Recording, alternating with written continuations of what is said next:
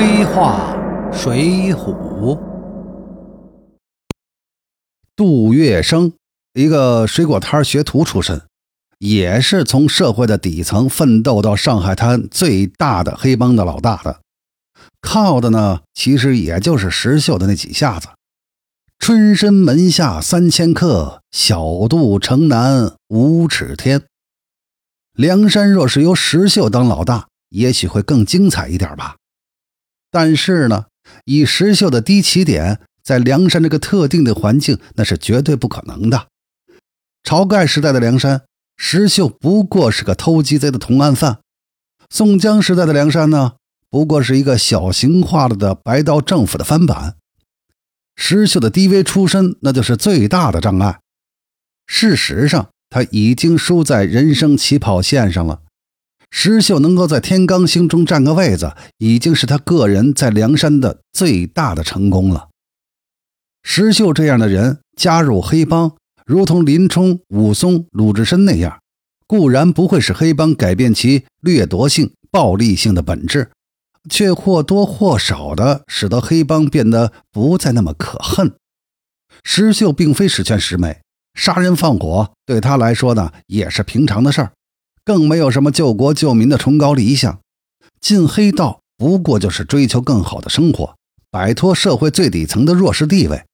但如果黑道中全是石秀这样的好汉，兴许黑道啊会比白道更吸引人些。真要是到了那一天，则说明所谓白道也已经非常不堪了。也许那时候我们再无法区分什么是黑，什么是白。上个世纪二十年代的上海滩，到处流传着一句话：“找杜先生去。”对当时绝望无助的小老百姓来说，恐怕还是对这位小杜城南五指天的小杜寄的希望更大一点吧。虽然这位杜先生呢是上海滩最大的毒枭。说完了石秀，我们聊聊燕青的故事。燕青的出身在梁山一百零八人中，那是最低微的。他是卢俊义家养的奴才，但是呢，卢俊义对燕青那是十分的喜爱，并没有把他当奴仆看待。不仅给了他很好的教育，还教了他武功和培养了他很多的才艺。在庞大的卢氏集团内，燕青是作为卢俊义的跟班及助手出场的。看看《水浒》上对燕青的外形描写。六尺以上身材，二十四五年纪，三牙眼口细然，十分腰细膀阔，戴一顶木瓜心攒顶头巾，穿一领银丝纱团领白衫，系一条蜘蛛般红线压腰，着一双土黄皮油绑夹靴，脑后一对哀瘦金环，护像一枚香罗手帕，腰间斜插名人扇，鬓畔长簪四季花。腰细膀阔，体型就十分的健美。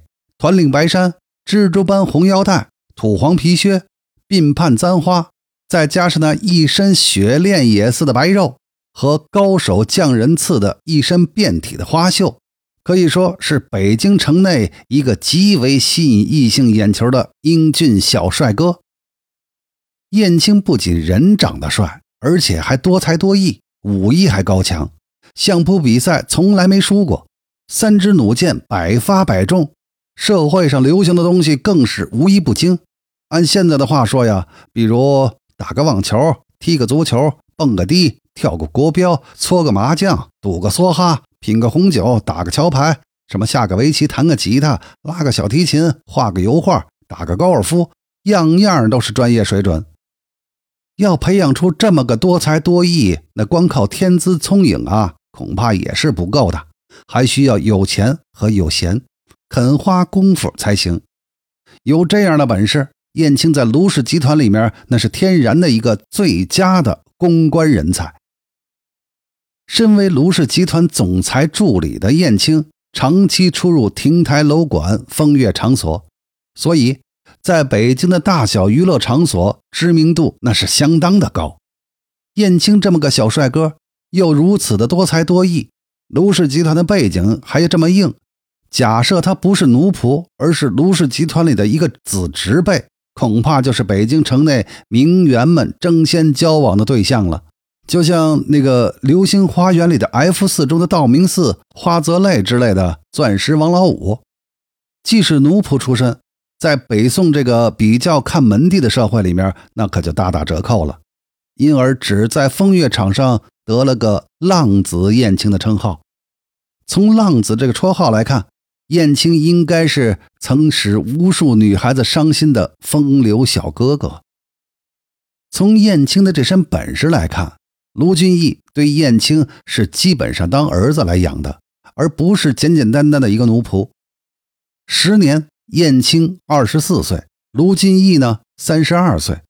卢俊义虽然只比燕青大八岁，但燕青对待自己这个主人一直是像看待父亲一样，甚至直到了梁山聚义，卢俊义同燕青结为兄弟，一个是二哥，另一个呢是三十六弟。